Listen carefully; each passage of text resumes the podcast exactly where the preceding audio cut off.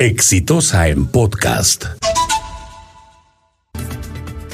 A partir del día 15 de junio, los venezolanos que quieran ingresar al Perú tendrán que contar con una visa y se han establecido todos los mecanismos para eso. Y esto es una respuesta desde mi punto de vista desesperada a una situación muy complicada, que no va a tener solución con medidas aisladas. Se necesita una estrategia para enfrentar lo que podríamos llamar la cuestión venezolana en el Perú. Y esto tiene que comenzar en enfrentar el origen del problema. ¿Por qué han salido 3 millones y medio de venezolanos? ¿Por qué de esos han pasado ya los 800 mil que han llegado al Perú? ¿Por qué hay una crisis social y humanitaria en Venezuela?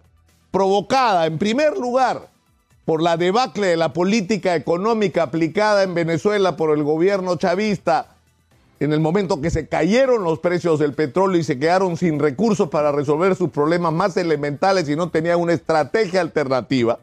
Y porque a eso se sumó la estrategia norteamericana a la cual nosotros nos sumamos, de aislar a través del bloqueo económico y del, desconocimiento a Nicolás Maduro pensando que eso iba a provocar que se cayera.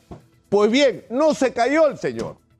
Y lo que se creó es una situación insostenible desde el punto de vista de la vida cotidiana para la gente. No hay dinero para nada y la gente está desesperada y está huyendo de Venezuela. Entonces, si queremos solucionar la crisis migratoria, nuestra política exterior tiene que ayudar a resolver el problema que hay dentro de Venezuela. Y lo que está claro es que hay que producir un viraje. Lo que se ha hecho hasta hoy no ha funcionado.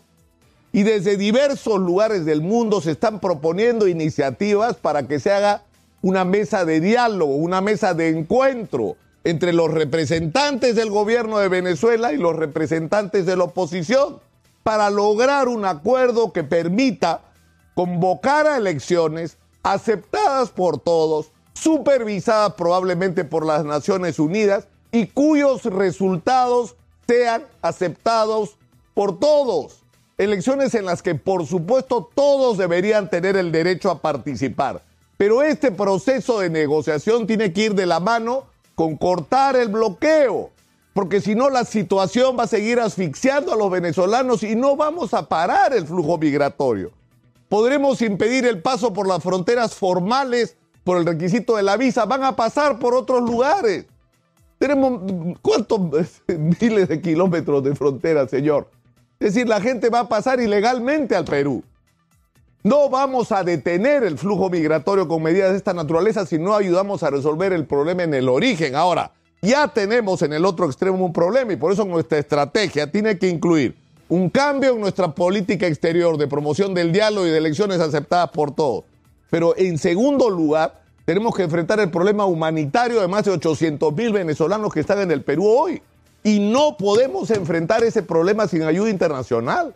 Es decir, si el gobierno de los Estados Unidos ha sido el, principal promotor de esta situación, tiene que asumir también el pago de las consecuencias. Necesitamos recursos para atender a, a los venezolanos mientras se resuelve el problema. Y hay que ser conscientes de que muchísimos de ellos van a permanecer en el Perú de manera permanente, así se resuelva la situación política y económica en Venezuela. Entonces tenemos que pensar nuestro futuro incorporándolos a nuestra vida. Y eso va a tener un costo.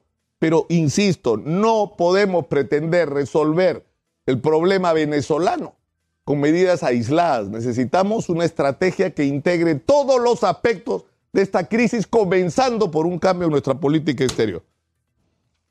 He dicho. Este fue un podcast de Exitosa.